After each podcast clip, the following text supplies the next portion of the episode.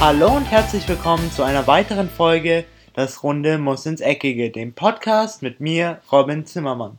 Ich hoffe, ihr hattet alle ein schönes Wochenende und konntet möglichst viel Fußball genießen. Ich muss wirklich sagen, an diesem Wochenende hatten wir mal wieder sehr schöne Spiele und vor allen Dingen auch noch insbesondere in der Bundesliga hatten wir spannende Spiele. Wir hatten viele Tore an diesem Wochenende und wir hatten auch wirklich für den neutralen Zuschauer zumindest sehr unterhaltsame Spiele. Und eins habe ich mir hier rausgesucht, weil es insofern eine Signifikanz hat, dass es für zwei Statistiken gereicht hat, den ersten Platz zu erreichen. Und zwar war das Spiel zwischen dem FC Bayern München und dem VfL Wolfsburg. Und seitdem der BVB ein bisschen strauchelt und Bayern jetzt endlich ihre ähm, ihren Groove sozusagen gefunden hat, merkt man wirklich, wie gut die beiden Spieler drauf sind. Denn sie zeigten auch wieder in dem Spiel gegen VfL Wolfsburg, wer die Hausherren sind und sie wollten unbedingt gewinnen. So starteten sie nämlich auch in der 34. Minute zum 1 zu 0 von Serge Gnabry und nur drei Minuten später nach Vorlage von Serge Gnabry zum 2 zu 0 von Robert Lewandowski.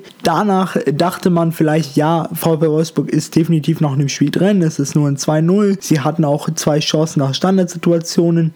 Also sie hatten auf jeden Fall noch eine Chance und sie taten dann auch relativ viel dafür und brachten neue Offensivleute, zum Beispiel Renato Steffen für Admir Mehmedi. Doch ab der 52. Minute ging es dann doch etwas in die deutliche Richtung für den FC Bayern München und zwar nach Vorlage von Thiago Alcantara zum 3 zu 0 von James Rodriguez und dann 20, ungefähr 20 Minuten später zum 4 zu 0 von Thomas Müller, zum 5 zu 0 von Joshua Kimmich in der 82. Und den Schlusspunkt setzte Robert Lewandowski nach dritter Vorlage von Franck Ribéry mit dem 6 zu 0 und somit gewann der FC Bayern dieses Spiel auf jeden Fall verdient. Die zwei ähm, Statistiken, die sie jetzt als erster ähm, anführen, sind unter anderem die Tabelle aufgrund der Tordifferenz. Ist der FC Bayern jetzt ähm, erster und auch die Torschützenliste wird jetzt von Robert Lewandowski angeführt mit 17 Toren. Und bevor wir das Spiel äh, hinter uns lassen, gab es noch eine sehr schöne Szene oder ein, äh, eine sehr schöne Sache, die Nico Kovac in meinen Augen gemacht hat. Und zwar war es die Tatsache, dass nach, aus, nach der Ausbotung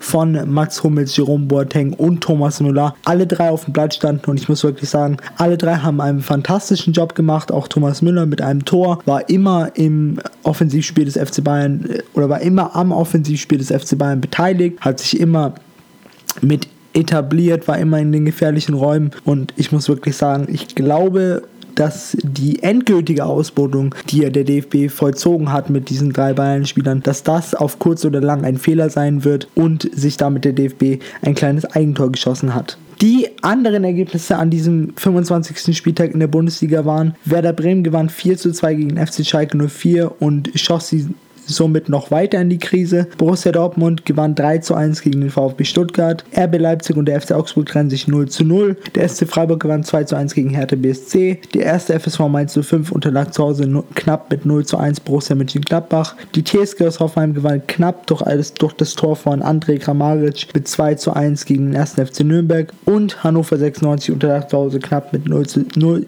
mit 2 zu 3 bei 04 Leverkusen. Heute Abend haben wir noch das Spiel um 20.30 Uhr zwischen Fortuna Düsseldorf und Eintracht Frankfurt. Die aktuelle Tabellensituation ist der FC Bayern jetzt an der Spitze mit 57, dahinter Borussia Dortmund mit 57, RB Leipzig mit 46 und Borussia Mönchengladbach mit 46. Auf den Europa League Plätzen Bayern 04 Leverkusen mit 42. Jedoch sollte Eintracht Frankfurt gewinnen, können sie wieder an der Mannschaft von Peter Bosch vorbeiziehen mit 43 Punkten, aktuell aber auf Platz 6 mit 40 Punkten. Und die aktuellen Absteiger wären der VfB Stuttgart mit 19, Hannover 96 mit 14 und der erste FC Nürnberg mit 13 Punkten. In der Premier League hatten wir in dieser Woche eine, ein wirkliches Topspiel und zwar ein Topspiel um den Rang 4 in der Premier League. Und zwar war das das Spiel zwischen dem FC Arsenal und Manchester United. Und wenn man rein von der Form in den letzten Wochen ausgeht, dachte man eigentlich, es wäre ein klarer oder relativ entspannter Sieg für Manchester United. Jedoch nichts ist in der Premier League entspannt. Insbesondere, wenn man gleich nach 12 Minuten zurücklegt. Und zwar kam nämlich der FC Arsenal deutlich besser ins Spiel als Manchester United. Und zwar mit dem 1 zu 0 in der 12. Minute durch Granit Xhaka. Man hat wirklich gemerkt, dass die Mannschaft von Ole Solskjaer in den ersten 15 Minuten ein bisschen müde schien. Bisschen nicht ganz wach, nicht ganz da. Aber nach diesen 15 Minuten grüften sich die ähm, Leute von dem Norweger etwas besser in Spielereien. Er spielten sich diverse Torchancen, welche sie aber liegen ließen, unter anderem zwei wirklich hundertprozentige durch Romelu Lukaku.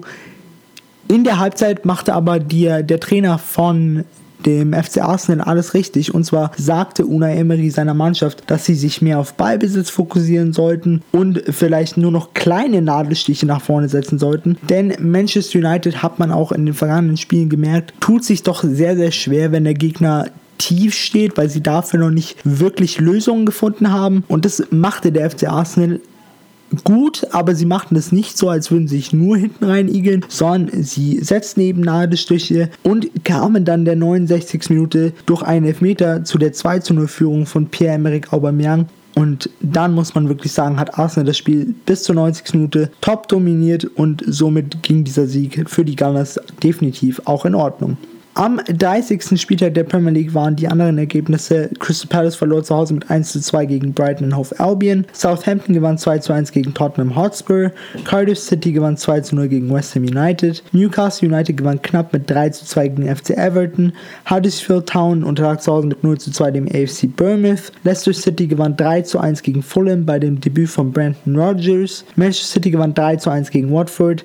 Liverpool 4 zu 2 gegen Burnley. Chelsea und Wolverhampton trennten sich 1 zu 1 und dann natürlich das Spiel zwischen Arsenal und Manchester United. Hier gewann natürlich Arsenal mit 2 zu 0. Die Tabelle vorne immer noch anführend Manchester City mit 74, dahinter Liverpool mit 73, Tottenham mit 61 und der FC Arsenal mit 60. Auf den Europa League Platz abgerutscht ist jetzt die Mannschaft von Ode Solskjaer mit 58 Punkten, dicht gefolgt vom FC Chelsea mit 57 Punkten und die aktuellen Absteiger wären Cardiff City mit 28, Fulham mit 17 und Huddersfield Town mit 14 Punkten.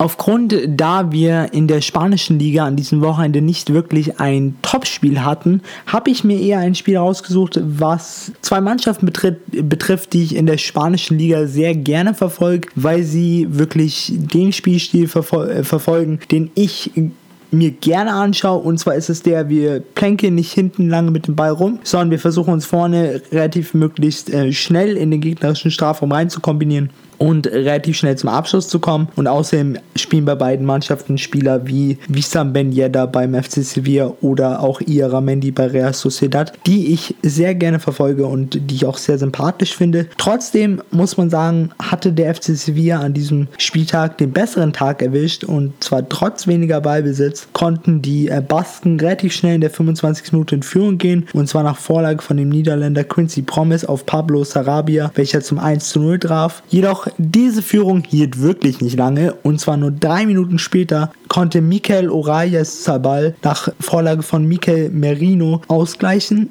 Jedoch hat man danach gemerkt, dass Real Sociedad sich immer schwerer tat, nach vorne zu kommen und es der FC Sevilla sehr gut machte, insofern, dass sie die Balance fanden zwischen Offensive und Defensive. Sie ließen hinten nicht wirklich allzu viel anbrennen, aber waren noch immer äh, mit dem Auge nach vorne, dass sie Tore schießen wollten. Und das taten sie dann auch in der zweiten Halbzeit und zwar durch ihren wirklich Starstürmer Wissam Ben Yedda, der sowohl in der 48., 58. und 51. Äh, Minute traf, zum jeweils 2 zu 1, 3 zu 1 und 4 zu 1. Also wirklich ein lupenreiner Hattrick und dann kam es sogar sogar noch schlimmer. Acht Minuten später ähm, schoss der Torschütze für Real Sociedad zum 1, zum 1 zu 1, äh, Miki, Mikel Orayas Sabal, das Eigentor zum 5 zu 1.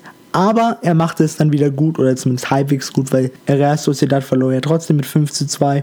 Und zwar schoss er in der 77. Minute eben das Anschlusstor Nummer 2 für Real Sociedad. Schlussendlich muss man sagen, war Sevilla an diesem Wochenende definitiv eine ein Level besser als Real Sociedad. Trotzdem würde ich euch Real Sociedad gerne, gerne ans Herz legen, denn es ist wirklich eine Mannschaft, die viel Potenzial hat, aber auch eben der FC Valencia, FC Sevilla, der über Jahre hinweg, insbesondere in der Europa League, wirklich gezeigt hat, wie gut der spanische Fußball auch ist, wenn es mal nicht Real Madrid, Atletico oder der FC Barcelona ist denn auch die etwas oder vermeintlich kleineren Mannschaften in der Primera Division haben es auf jeden Fall drauf und können definitiv Fußball spielen. Die anderen Ergebnisse an diesem 27. Spieltag waren Athletic Bilbao gegen Espanyol Barcelona. Hier trennten sich beide 1 zu 1. Deportivo Alaves und der SD Alba trennten sich ebenfalls 1 zu 1. Atletico Madrid gewann 1 zu 0 gegen CD Leganes. Der FC Barcelona gewann 3 zu 1 gegen Rayo Vallecano. FC Getafe gewann 2 zu 1 gegen Este Huesca. Celta Vigo unterlag zu Hause mit 0 zu 1 Betis Sevilla.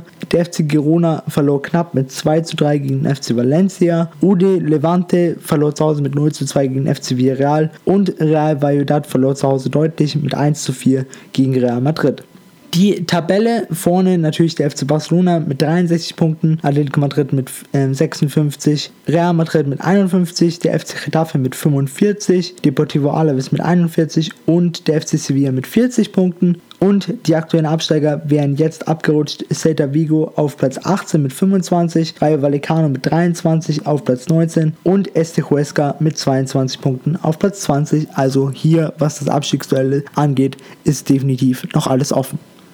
Damit geht die heutige Podcast-Folge zu Ende. Ich weiß, ich habe heute die Serie A ausgelassen, aber auch nur aufgrund, dass wirklich jetzt kein spannendes Spiel so richtig gab und auch an der Tabellensituation hat sich nicht viel geändert. Ist eigentlich alles beim gleichen geblieben, sowohl Absteiger als auch der Spitzenreiter Juventus, gefolgt vom SSC Neapel. Deswegen habe ich mir gedacht, wird es heute eine etwas kürzere Folge und ich entlasse euch ein bisschen früher in eure Woche. Damit, ich wünsche euch natürlich eine schöne Woche mit am Dienstag und am Mittwoch hochklassigen Champions League Spielen, unter anderem der FC Bayern im Einsatz, der FC Barcelona, Atletico Madrid gegen Juventus Turin, aber auch Manchester City gegen Schalke. Vielleicht kann Schalke noch etwas drehen sehen. Deswegen, es wird auf jeden Fall eine sehr spannende Woche, was den Fußball, was das Fußballherz angeht. Deswegen, ich wünsche euch eine schöne Woche. Das war es jetzt erstmal von mir. Ich bin dann draus und ciao. Und das war's auch schon wieder mit einer weiteren Folge Das Runde muss ins Eckige, dem Podcast, wo ihr alles rund um König Fußball kompakt auf die Ohren bekommt.